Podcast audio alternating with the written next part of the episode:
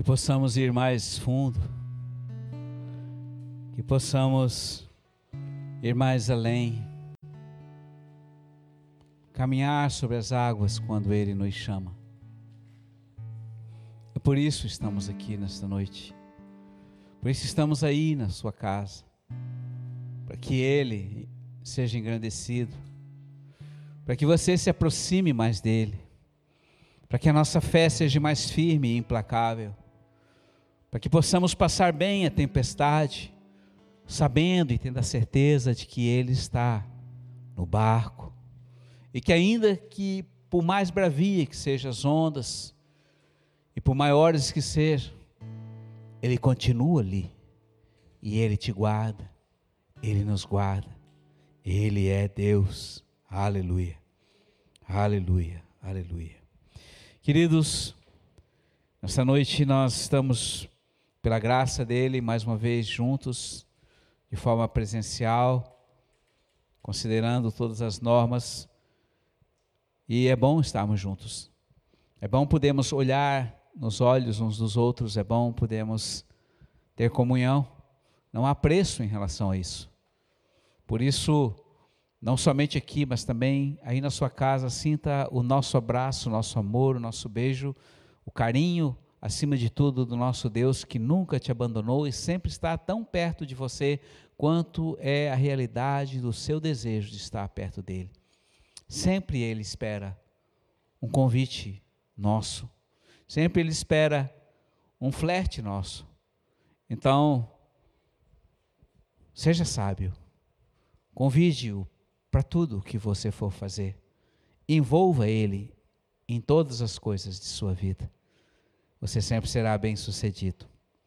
Abra sua palavra em Marcos, capítulo 1, a partir do versículo 14, e nós vamos conversar a respeito do que Ele é. Todos nós sabemos. Ele é o caminho, Ele é a verdade, Ele é a vida. Mas Ele é muito mais do que isso. Então, diz a palavra em Marcos, Marcos, um apóstolo bastante objetivo, diz assim: Depois que João foi preso, veio Jesus para a Galiléia proclamando o evangelho de Deus. Cumpriu-se o tempo, disse ele, e o reino de Deus está próximo. Arrependei-vos e crede no evangelho. Vou repetir: o tempo está próximo. O reino de Deus é vindo entre vocês. Arrependei-vos e crede nas boas novas do Evangelho, da salvação. Versículo 16: Caminhando junto ao mar da Galileia, Jesus então viu Simão e André, o irmão de Simão, que estavam lançando a rede ao mar, porque eram pescadores. Então disse-lhe Jesus: Vinde e sigam-me, vinde em meu seguimento, e eu os farei de vós pescadores de homens. E imediatamente, deixando as redes, eles o seguiram. Pai, eu quero pedir graça nesta noite para que os teus filhos entendam no coração a palavra de hoje, para que, Senhor, não somente a palavra desta mensagem, mas Deus, o sentar-se à mesa contigo para participar de quem tu és. Que assim se faça aqui nesta casa e na casa de cada filho teu, e eu te peço em teu nome. Amém.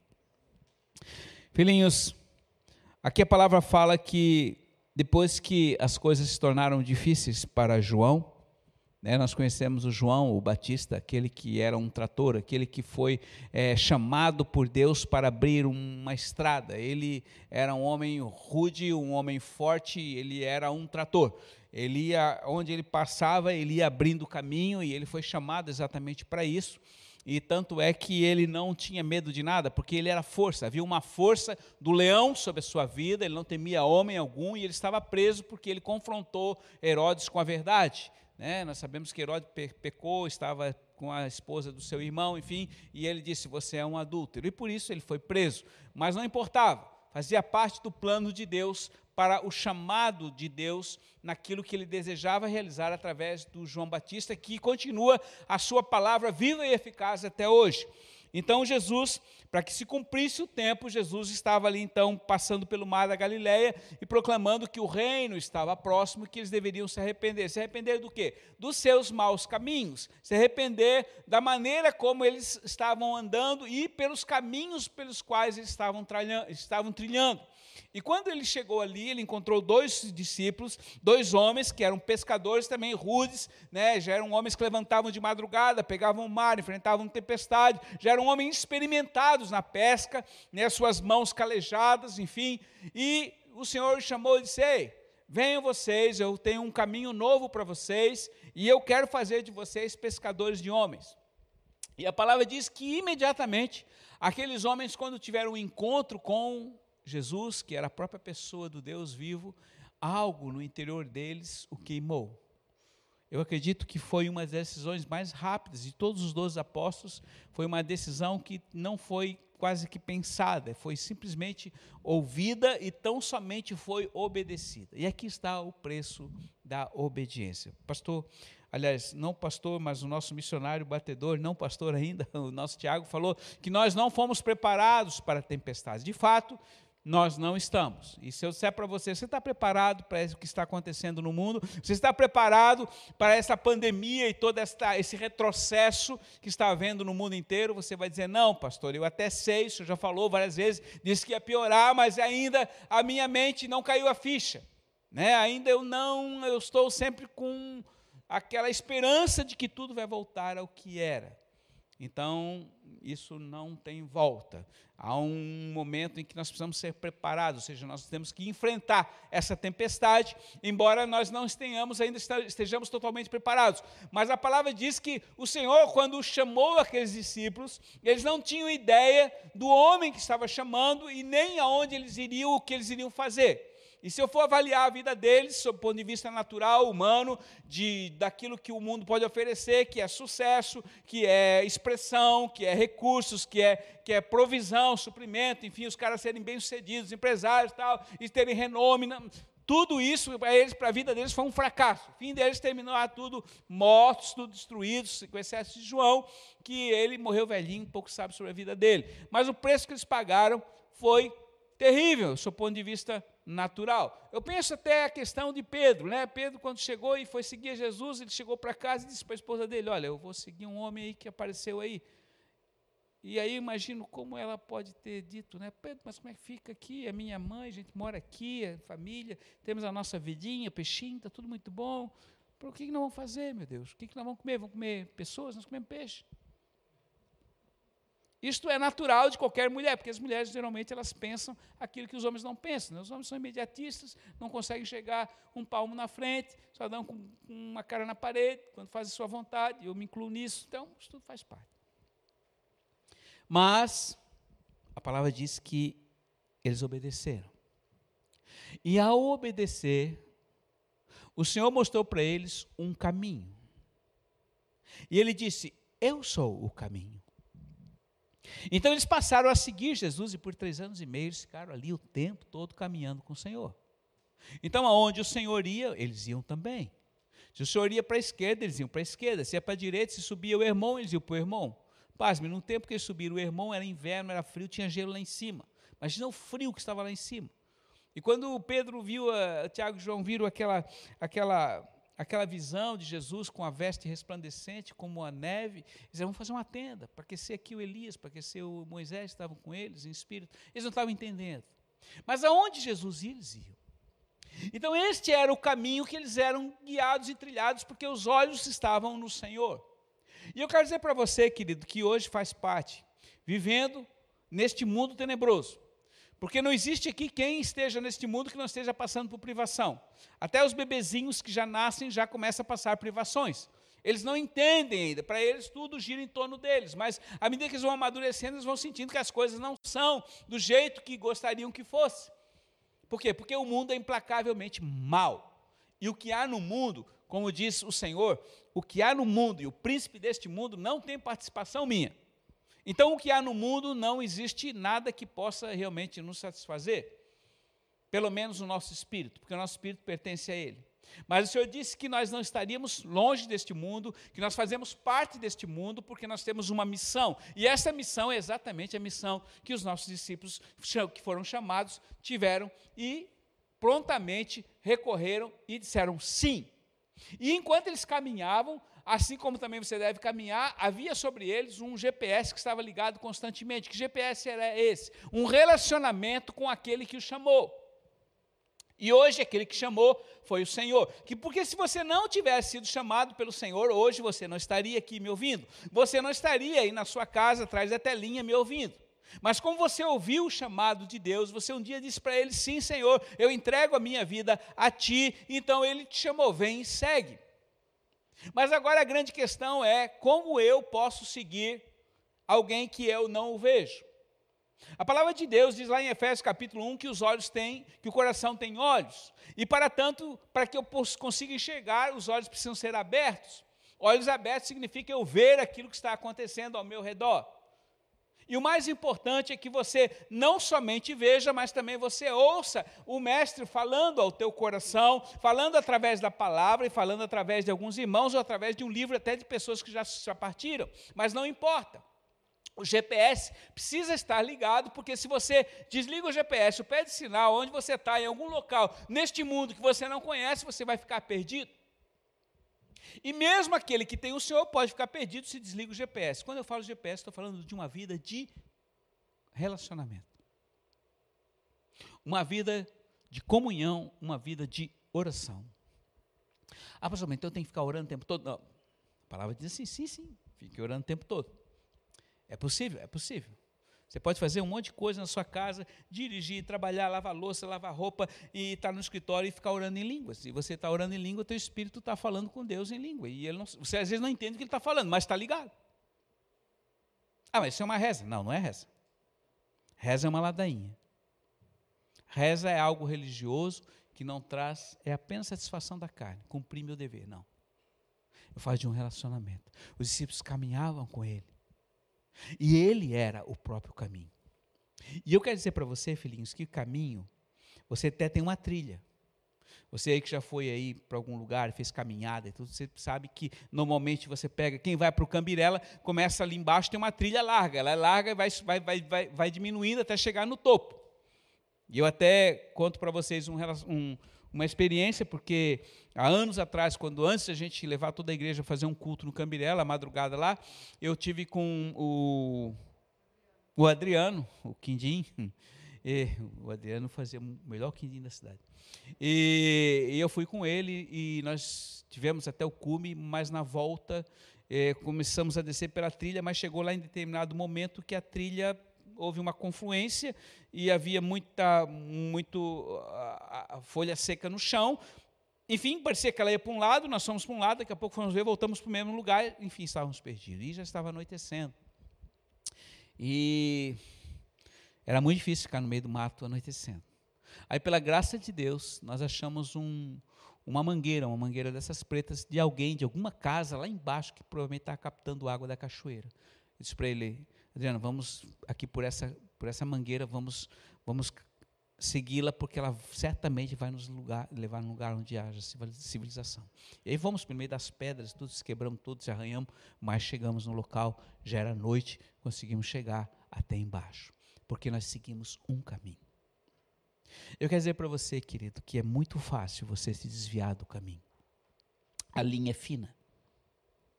Principalmente quando nós nos é, distraímos com alguma coisa. E eu lembro que nós nos distraímos, porque a gente veio conversando, e até meio empolgado, porque já tínhamos lá em cima, estava conversando, agora vamos trazer a igreja aqui, vamos fazer um culto lá, e tal, tal, tal, tal. quando a gente chegou, e agora José? Nós tínhamos nos perdido. E aqui está, eu quero deixar isso com você, filho, por favor, fique ligado. Se você percebe que o seu GPS está com interferência, que o sinal está fraco, se você percebe que há muito você não tem estado ligado na fonte, e que você pode ter se desviado do caminho, por favor, pare, retorne e volte ao lugar onde você saiu. Na aviação existe uma coisa que chama-se a rota. Sempre que um piloto vai para determinado local, ele tem que fazer um plano de voo, e o plano de voo ele tem que ser exatamente de, do plano de A para B, e ele levando em consideração todas as zonas de ventos, e que é corrigido à medida que você está lá em cima, porque a estrada que está lá em cima é invisível. Ela, você não consegue ver, não é como essa aqui, você anda na 101, que tem sinalização dos dois lados. Não, não, não. É apenas algo que você plota e que você tem que chegar naquele alvo, custe o que custar. Se você sair meio grau aqui, saiba que lá na frente você vai estar milhas de distância do objetivo. E assim também é a nossa vida com Deus, por quê? Porque você não consegue ver o Senhor. Você sabe que ele está em você, você sabe que ele habita em você, você ele caminha junto com você, mas os seus olhos naturais não o enxergam. Então é com os olhos da fé, com os olhos do coração, com o GPS, com a, a palavra de Deus, com o relacionamento, o Espírito opera através de você e ainda mais Deus usa os anjos do Senhor para conduzir, porque neste momento existem anjos tão ao seu lado, que estão, estão, estão designados para guardar você, para não tropeçar no caminho. Então Deus tem preparado todas as coisas para que a gente possa andar e trilhar nesse caminho de uma forma muito sobrenatural e sermos bem-sucedidos até chegarmos ao destino final.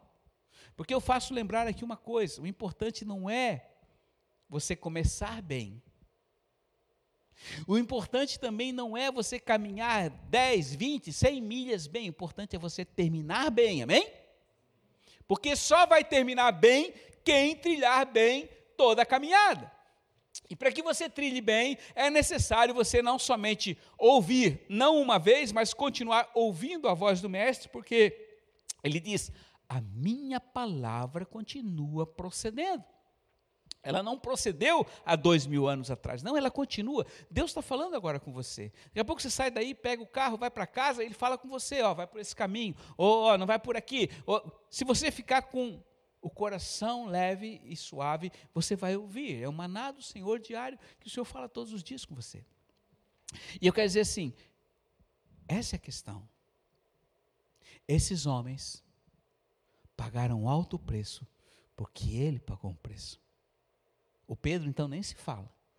O Pedro, quando quiseram crucificar ele do jeito que Jesus foi crucificado, ele disse: Não, não, não. Eu não sou digno de morrer como meu Senhor. Me bota crucificado de cabeça para baixo. E assim, a tradição e os apócrifos falam da morte daquele que teve as chaves do reino e da igreja. Queridos, hoje Deus chama você para trilhar este caminho. Daqui a pouco você vai sentar à mesa com Ele.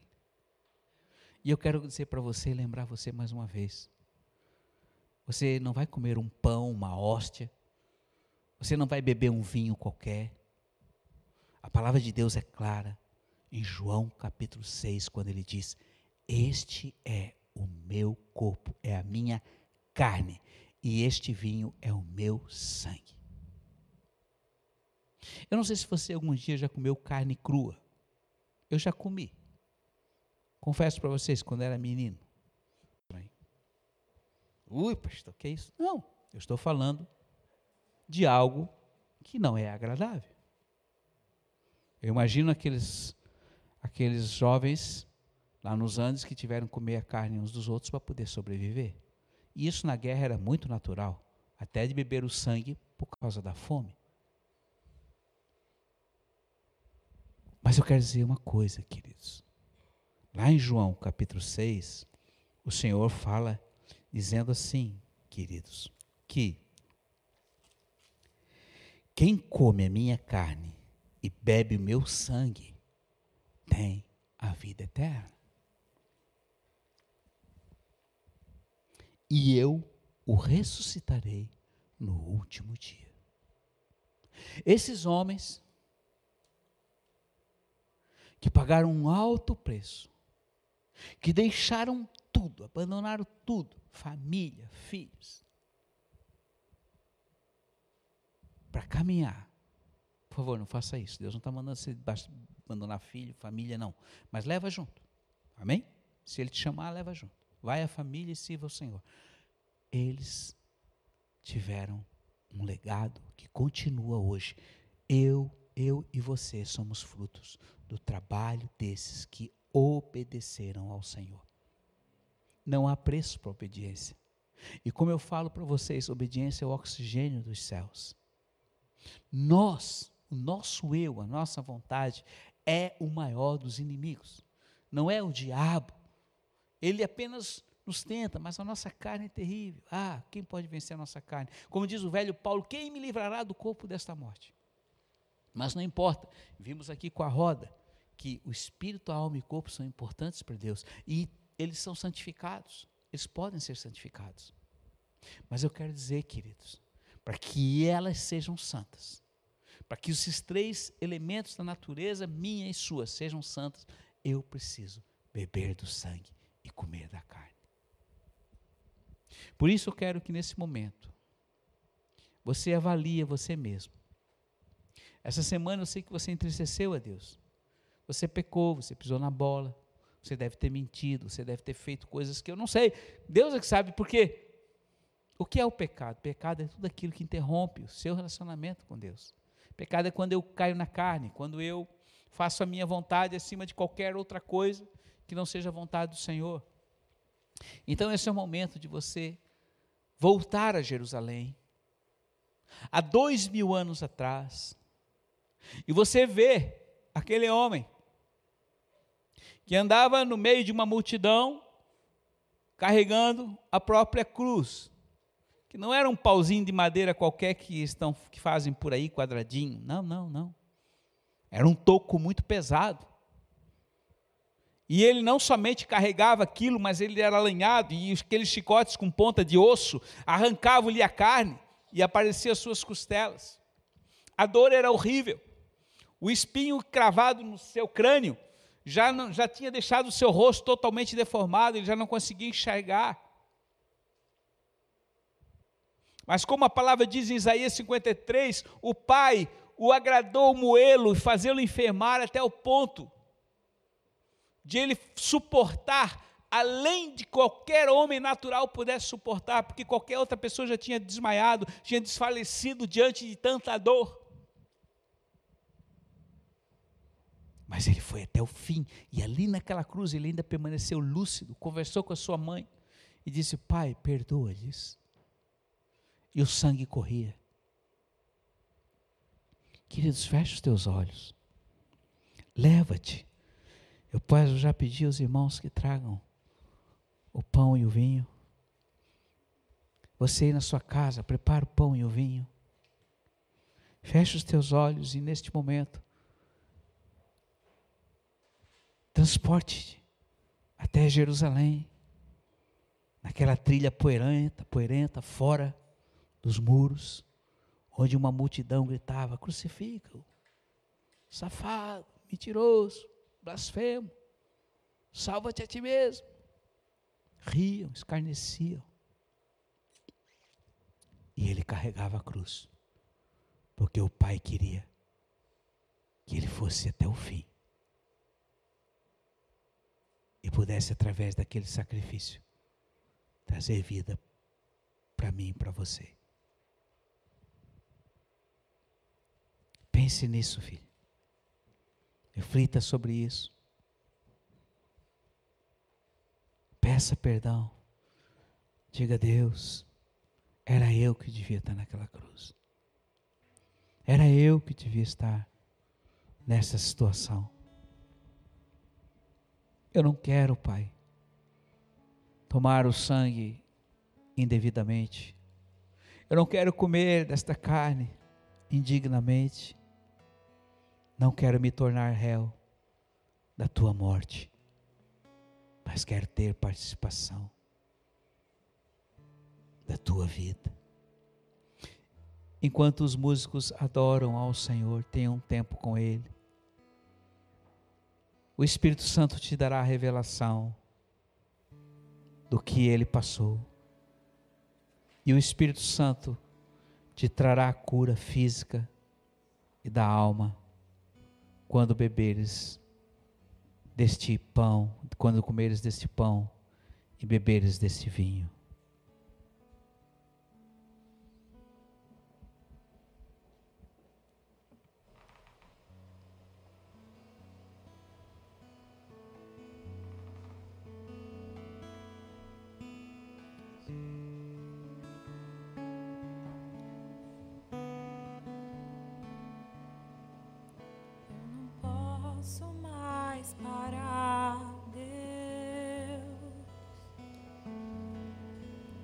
de admirar tua glória. Eu não posso mais parar, Deus, de admirar tua glória. Eu não posso mais parar.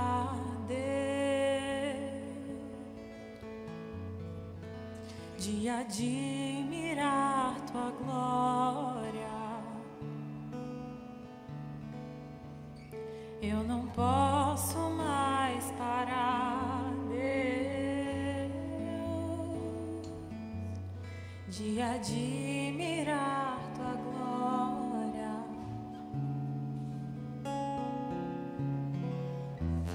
Meus olhos podem quero ser.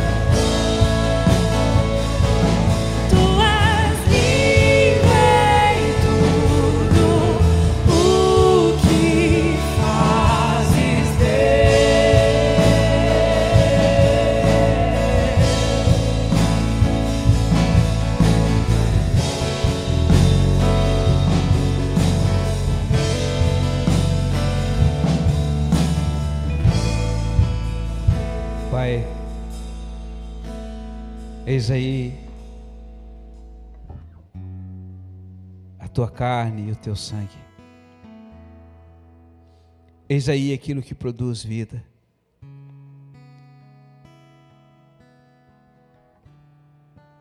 Nós reconhecemos, Senhor, o teu sacrifício.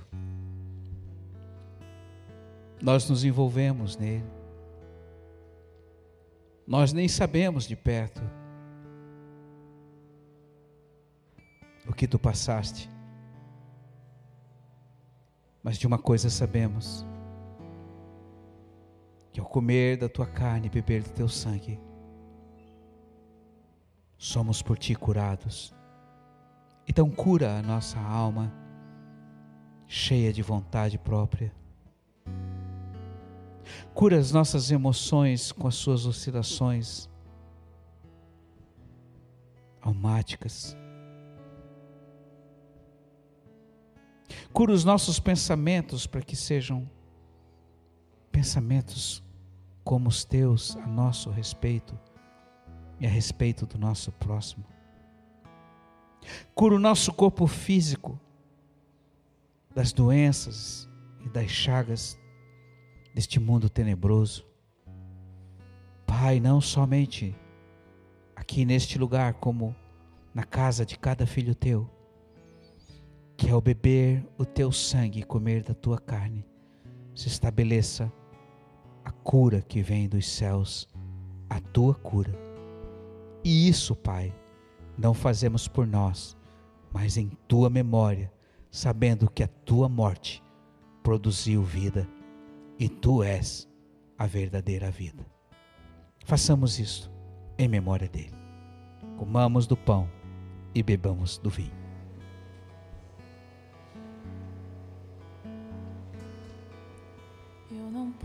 Posso mais parar, Deus,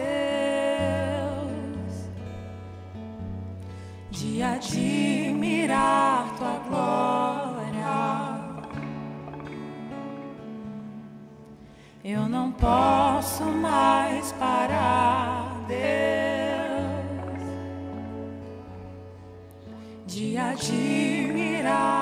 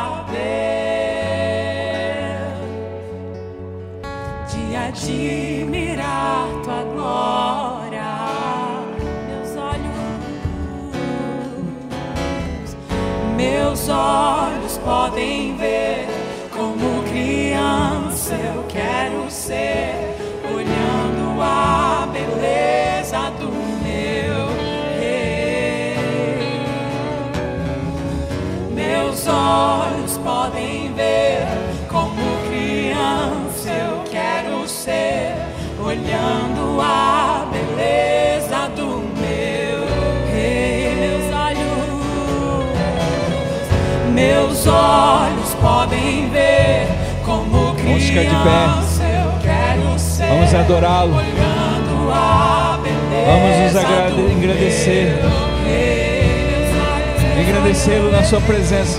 meus olhos podem ver como criança eu quero ser, olhando a beleza do